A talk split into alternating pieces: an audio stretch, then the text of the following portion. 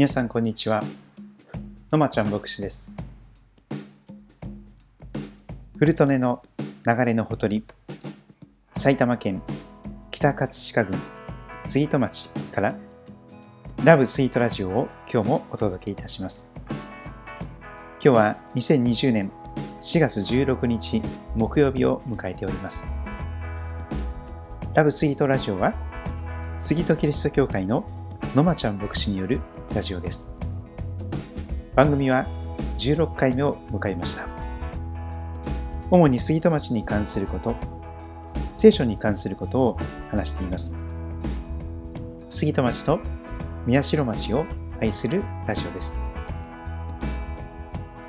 ラジオを聴いてくださる方、お便りをくださる方、応援してくださる方、出演してくださる方などなど募集しております。よろしくお願いいたします。今日の杉戸町、最高気温は15度くらいだったでしょうか。曇り時々晴れ、そんな天気でした。皆さんいかがお過ごしでしょうか。今日はですね、教会について教会とは何かということについて聖書の中からいろいろとお話をさせていただきたいと思っております。教会とは何か？3つのものだと、えそのことを覚えていきたいと思います。まず第一に、教会とは召し出された群れ、あるいは呼び集められた者たち。第二に教会とはキリストの体。そして第3に、キリストの花嫁さん。この3つのことを順番に見ていきたいと思っております。まず、教会とは何か建物ではありません。いわゆるチャペルとかですね、礼拝堂、また街道と言われる建物が教会ではありません。教会とはキリストによってイエス・キリストによって呼び集められた者たちのそれが呼び集められた者たちが教会なんだよと聖書が教えておりますまず十人十色なんですけれどもいろいろな出会いやいろいろなきっかけいろいろな導きの中でイエス・キリストが私たちのことを呼び集めてくださいますが一人の人物のことを聖書を開いてまず見ていきたいと思います。その人物の名前はマタイさんです。マタイの福音書を書いたあのマタイさん。この方がマタイの福音書9章の9節を見ますと自分のことを客観的に書き記しております。そのところにいます。マタイ9章9節イエスはそこから進んでいき、マタイという人が修税所に座っているのを見て、私についてきなさいと言われた。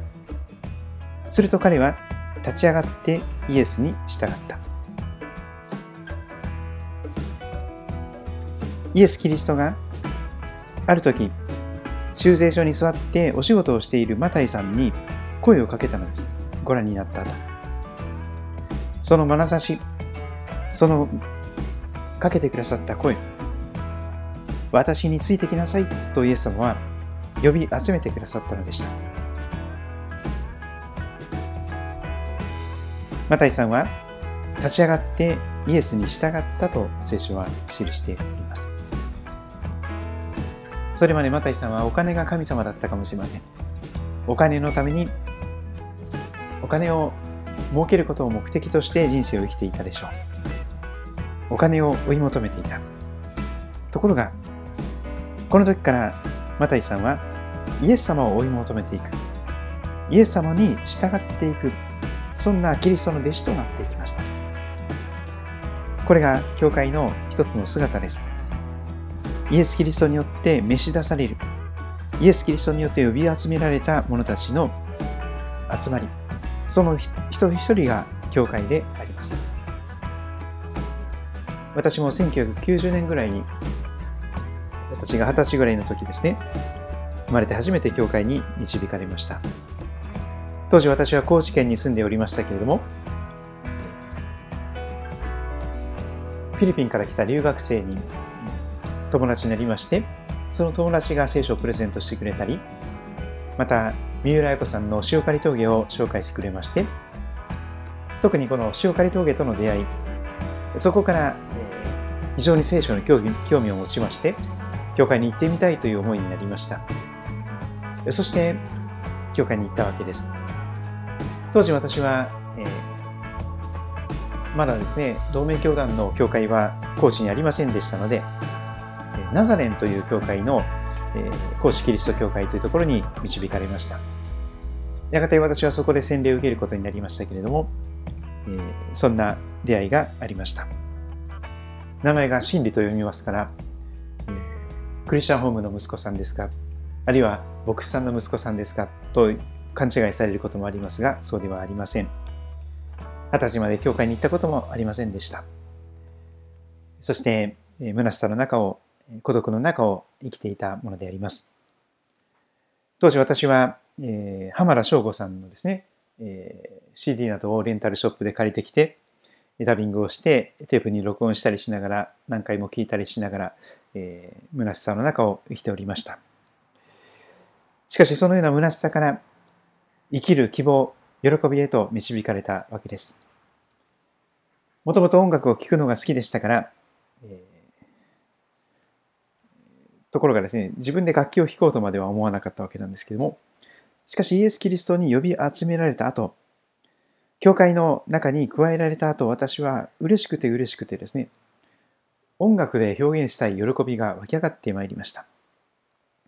虚しかった心がですね、生かされている喜び、愛されている喜びに満たされまして、そして、こんな私が愛されている、こんな私のために命がけて愛してくださったイエス様がいらっしゃったということで嬉しくなりまして、ギターを買い込んでですね、そして少し手ほどきを受けながら、えー、弾き語りを今に至っております。皆さんにもそれぞれの出会いがあるかと思いますが、イエス・キリストがあなたも呼び出してくださる、呼び集めてくださる、その日が近いかもしれません。教会とは何か、呼び集められた者たち、それすなわち教会であります。建物ではありません。イエス・キリストを信じるようにと招かれて呼び集められて、えー、そして、教会のメンバーとなったその人たちこそ教会であります。今はコロナウイルスのことがありますので、日曜日になっても一緒に集まることがなかなか難しい中にありますが、集め、呼び集められて、一つの場所に集まって捧げていくその教会の姿、そしてそれぞれの生活の場所に派遣されて使わされてイエス様と一緒に出ていく教会の姿。そんな教会の姿があります。二つ目に教会とは何か。それはキリストの体だと教えられております。その箇所も聖書を開いてみたいと思いますが新約聖書のコリント人への手紙第1コリント人の手紙は第1と第2がありますがコリント人の手紙第1の12章あたりを開いてみたいと思います。12章の27節にそのことが出てきますが、教会とはすなわちキリストの体だと教えられています。あなた方はキリストの体であって、一人一人はその部分です。ここに至る前の話を見ていきます。まず12章の一節あたりから読んでいきます。さて、兄弟たち、御霊の賜物については、私はあなた方に知らずにいてほしくありません。ご存知の通り、あなた方が異教徒であった時には、誘われるまま、物を言えない偶像のところに惹かれていきました。日本だけでなくて諸外国でもそうです。生まれてからですね、親に連れられて、いろいろな宗教の場所に惹かれていく。そんなことがあります。私も小さい頃ですね、母方のおじいちゃん、おばあちゃん、また、え、母に連れられてですね、えー、創価学会の、え、文化会館というところにですね、えー、連れて行かれたりしておりましたけれども、え、そんなこともありました。ところが、3節が出てきます。ですからあなた方に次のことを教えておきます。神の御霊によって語る者は誰もイエスは呪われよということはなく、また精霊によるのでなければ誰もイエスは主ですということはできません。そうです。精霊によって呼び集められていくときに初めてイエス様が主です。イエス様が私の神様です。と告白してイエス様についていくことができるようになる。それすなわち精霊による招きであります。精霊によるのでなければ誰もイエスは主ですということはできない。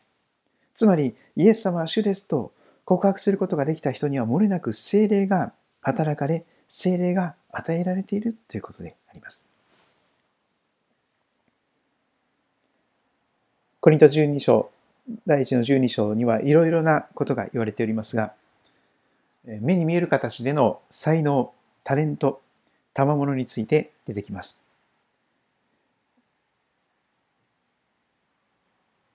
そんな中で、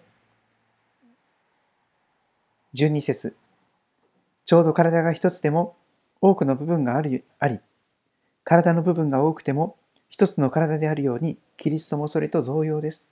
と語られます。さらに、13節私たちは皆、ユダヤ人もギリシャ人も、奴隷も自由も自由人も、一つの御霊によってバプテスマを受けて、一つの体となりました。そして皆一つの御霊を飲んだのです。実際体はただ一つの部分からではなく、多くの部分からなっています。たとえ足が、私は手ではないから体に属さないと言ったとしても、それで体に属さなくなるわけではありません。たとえ耳が、私は目ではないから体に属さないと言ったとしても、それで体に属さなくなるわけではありません。もし体全体が目であったら、どこで聞くのでしょうか？もし体全体が耳であったら、どこで匂いを嗅ぐのでしょうか？しかし実際、神は御心に従って、体の中にそれぞれの部分を備えてくださいました。もし全体がただ一つの部分だとしたら、体はどこにあるのでしょうか？しかし実際、部分は多くあり、体は一つなのです。21節目が手に向かって、あなたはいらないということはできないし、頭が足に向かって、あなたはいらないということもできません。目が手に向かって、あんたなんかいらないということはできない。頭が足に向かって、あなた方はいらないということもできない。そんなユニークな話が出てくるわけです。それぞれが目であったり、手であったり、足であったりするわけなんです。考えてみますと、一般的な教会の外の世の中を見ますと、そこでは絶えずお互いにお互いを阻害して、あなたはいらない。あんたなんかいらないと、お互いに強がってですね、相手を押しのけている、そんなことを覚えます。会社の中であったとしても、地域の中にあったとしても、あるいは家庭の中にあったとしても、あなたはいらないという言葉がかなり使われているのが現代ではないでしょうか。しかし、それは本来言うことのできない言葉だというのです。あなた方はキリストの体であって一人一人はその部分である。それぞれに体の各器官であってお互いに相手にはできないことができる。得意な分野が全然違う。しかしお互いに一つの体の中で助け合って協力し合って支え合って共に生きていく。実に体と体として一人一人がその部分として一つのキリストの体として一緒に生きていく。これが教会の姿であります。教会はキリストの体です。またその頭はイエス様だというふうにも教えられていきます。一つの部分が苦しめばすべての部分が共に苦しみ一つの部分が尊ばれれば、すべての部分が共に喜ぶとも言われていきます。そして、三つ目のこと、教会とは何かその3。教会とはキリストの花嫁だというふうにも聖書が教えております。このことに関しては、エペソビトへの手紙の5章を開いていきたいと思います。エペソビトへの手紙5章。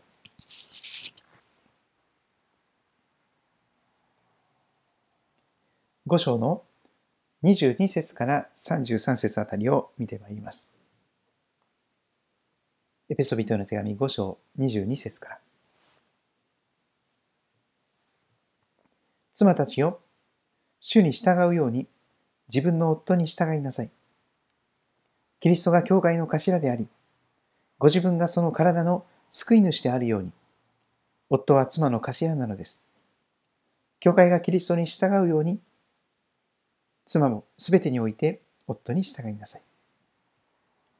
夫たちよ、キリストが教会を愛し、教会のためにご自分を捧げられたように、あなた方も妻を愛しなさい。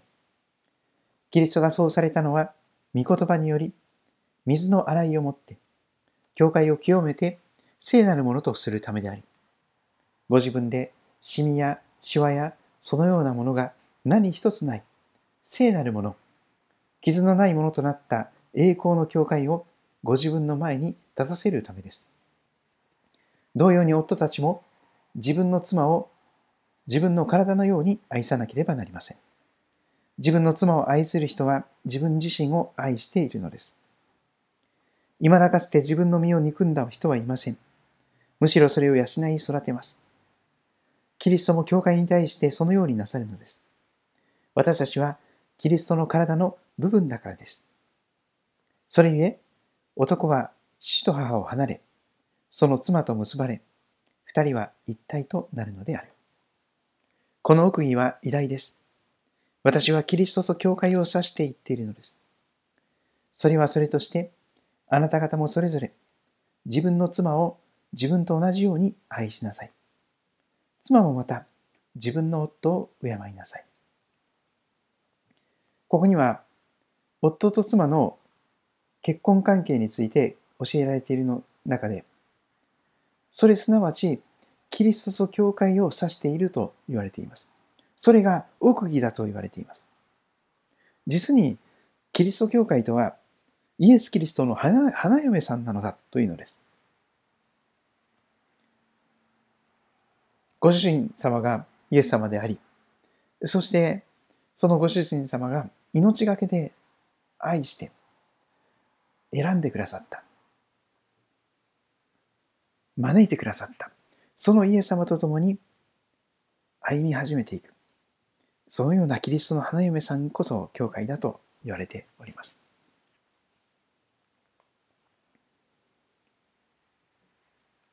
そのイエス・キリストがどれほど素晴らしい方なのか、そしてイエス・キリストに従っていく道がどれほど素晴らしいものなのか、そのことを先ほどのコリント人への手紙第1の12章、そして13章あたりに耳を傾けながら味わっていきたいと思います。私たちは目に見える形で結果が出せる人、外見が素敵な人、また、いろいろなものに秀でている人が素晴らしいと考えてしまいます。しかし、はるかに勝る道がある。最も優れた道があるという形で、コリント人の手紙の13章が始まっていきます。たとえ私が人の威厳や見つかりの威厳で話しても、愛がなければ騒がしいドラやうるさいシンバルと同じですと語られます。威厳というのは祈りにおける、あるいは賛否における特別な言葉です。そのような特別な言葉で祈ったり賛美をすることができなできたとしても、もし愛がなければ、騒がしいドラやうるさいシンバル、やかましいだけだと言われます。たとえ私が予言の賜物を持ち、あらゆる奥義とあらゆる知識に通じていても、たとえ山を動かすほどの完全な信仰を持っていても、愛がないなら私は無に等しいとも言われます。素晴らしい聖書の信仰、完全な信仰、知識、予言、そのようなものを持っていたとしても、もし愛がないなら無に等しいとも教えられています。たとえ私が持っているもののすべてを分け与えても、たとえ私の体を引き渡しても誇ることになって引き渡して誇ることになっても、愛がなければ何の役にも立ちませんというふうにも言われます。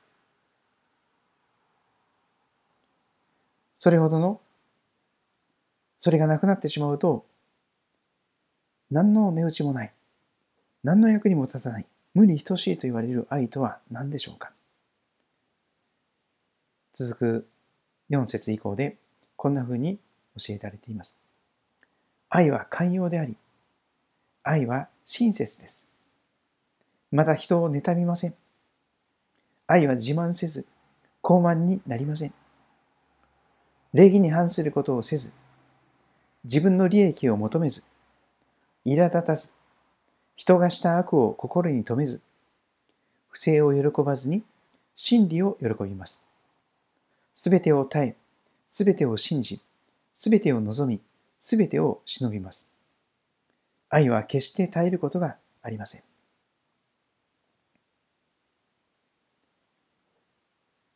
聖書は本当の自分を映し出す鏡とも言われます。そのことを体験するために、ぜひ聖書のコリント人の手紙第1の13章を開いて、その4節からの愛という言葉のところにご自分の名前を入れて読んでみていただきたいのです。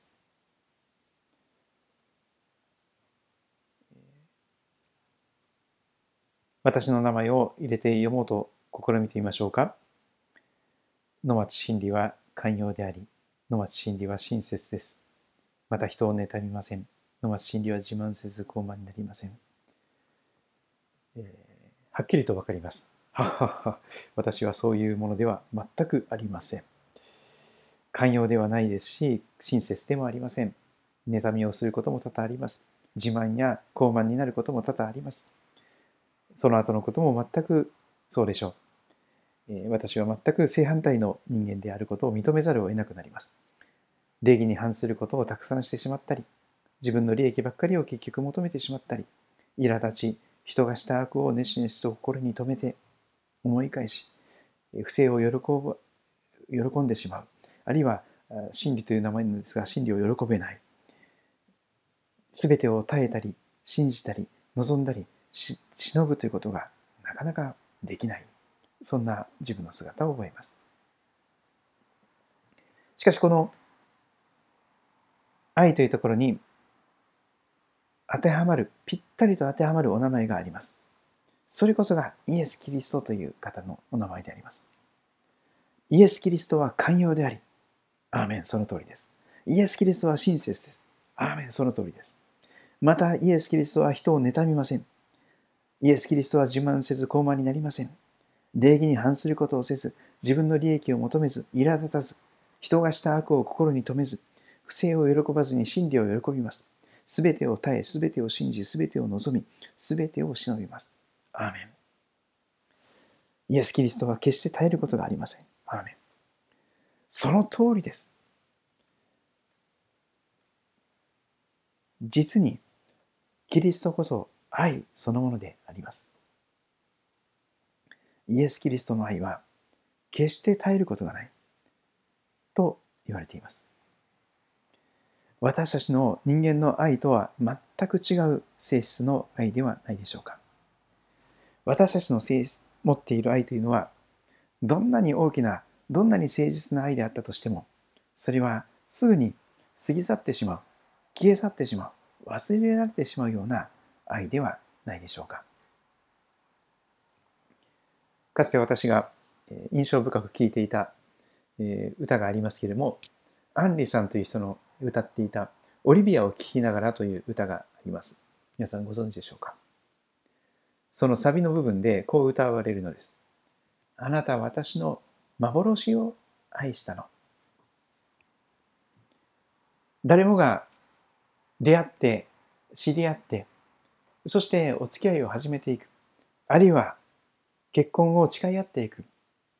その時にはお互いに相手のことがよく理解できておりません。聖なる誤解と言いましょうか。本当に幸いにもですね相手のことを完全に知ることができない。しかしそれですからやがて二人が一緒に人生を生き始めて一緒に生活する時間が増えてまいりますと当然それまで見えていなかった相手の嫌な部分相手の欠点と言いましょうか短所と言いましょうか見たくない受け入れがたい許しがたい、うん、そういうものがですねお互いに見えてくるということになるでしょうつまり出会ってそしてお付き合いをして結婚する結婚してくださいとかっていう時にはですねお互いに相手の幻を愛している自分の心の中で勝手に思い描いた理想的な相手を愛してしまっている。だから、あなた私の幻を愛したんでしょ？ごめんなさいね。私はあなたが期待していたような理想の人ではありませんでしたね。私はそんなに愛のある人間ではありません。私は本当にあなたに、あなたのその期待や理想に応えることができるような立派な素晴らしいものではありません。すいませんでしたね。ごめんなさいね。ということで、愛が冷めてしまう。もう二度と電話なんかかけてこないで、二度と会いたくもないということで、その愛だ、愛が途絶えてしまうということになります。今、このコロナウイルスの中で、たくさんの夫婦関係が危機的な状況になっているとも言われます。普段会社に出勤なさってですね、そしてほとんど昼間はご自宅にいらっしゃらないご主人がずっと家でテレワークをして家にずっといる。お昼ご飯まで作らなきゃいけないとかですね。えー、一日中一緒に過ごすということの中でまさにその清さが試されているその愛が試されている時が今ではないかと思います。ですからコロナ離婚などというものも言われております。深刻な DV も起こっているとも言われます。しかし考えてみたら当然でしょう。お互いに相手のことを完全に知れているわけじゃない。お互いに幻の相手を愛し合っているようなものが、その現実の生のリアルな相手の嫌な部分を知れば知るほど一緒にいること自体がストレスというようなことになりませんでしょうかそんな時に一体どうしたらよいのでしょうか？結婚生活は何を理想に何を目標にどういうふうにしていっていったら離婚の危機的な状況を逃れて共に歩みを続けることができるのでしょうか？その秘訣が実は聖書の中にあるのです。あるのです。コリント人の手紙第1、13章8節から13節までお読みいたします。愛は決して絶えることがありません。予言なら廃れます。威厳ならやみます。知識なら廃れます。私たちが知るのは一部分、予言するのも一部分であり、完全なものが現れたら、部分的なものは廃れるのです。私は幼子であった時は、時には幼子として話し、幼子として思い、幼子として考えましたが、大人になった時、幼子のことはやめました。今私たちは鏡にぼんやり映るものを見ていますが、その時には顔と顔を合わせて見ることになります。今私は一部分しか知りませんが、その時には私が完全に知られているのと同じように私も完全に知ることになります。こういうわけでいつまでも残るものは信仰と希望と愛。これら3つです。その中で一番優れているのは愛です。終わらない愛。いつまでも続く愛。特に二人がお付き合いをなさっているとき、そしてやがて結婚を誓い合って、夫婦として共に歩むとき、その愛が終わらない秘訣は何なんでしょうか？それはまさにここに書かれているイエス・キリストの愛、それを土台とする以外にないと私は覚えております。結婚生活の土台とすべき愛は12節でこんなふうに紹介されています。その時には私が完全に知られているのと同じように私も完全に知ることになります。今私たちは神様のこと、イエス様のことがよくわからない。曇りガラスの向こう側のぼんやりとした姿を見るような状況。しかしそれであったとしても、イエス・キリストは私たちのことを、皆さんあなたのことを完全に知っておられるのです。私が完全に知られていると言われている通りです。そうです。イエス様の愛が終わらない、ただ一つの理由は、初めからあなたを完全に知っておられるということです。幻のあなたではなくて、現実のリアルなあなたをイエス様は愛しておられるからです。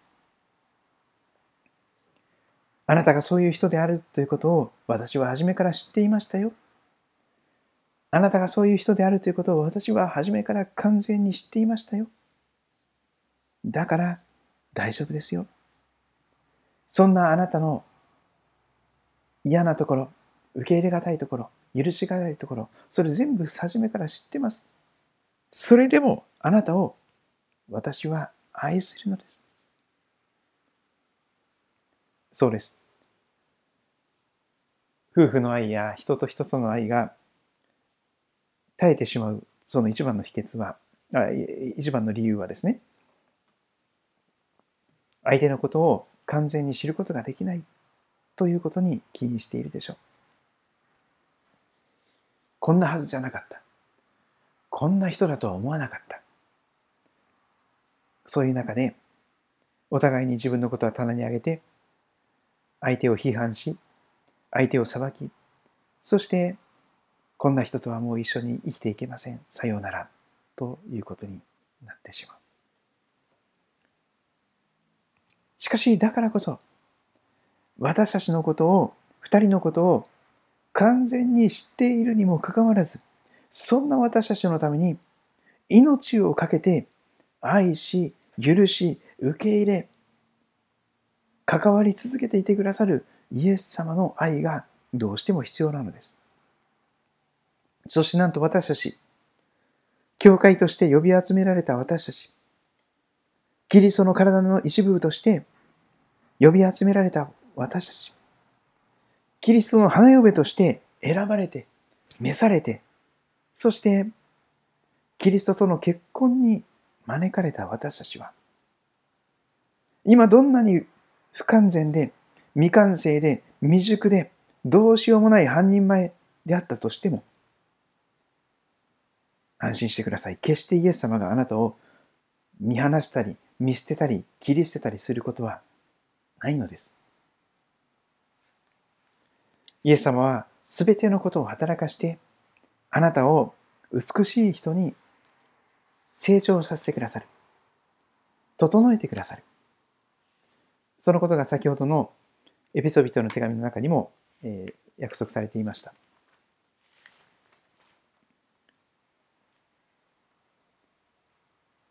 キリストがそうされたのは、御言葉により、水の洗いをもって、教会を清めて聖なるものとするため。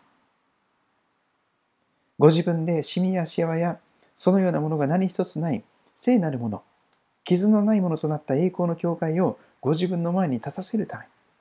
そうです。今私たちにはシミやシワがあるでしょう。見栄えが良くない。傷物であります。そして醜い姿でしょう。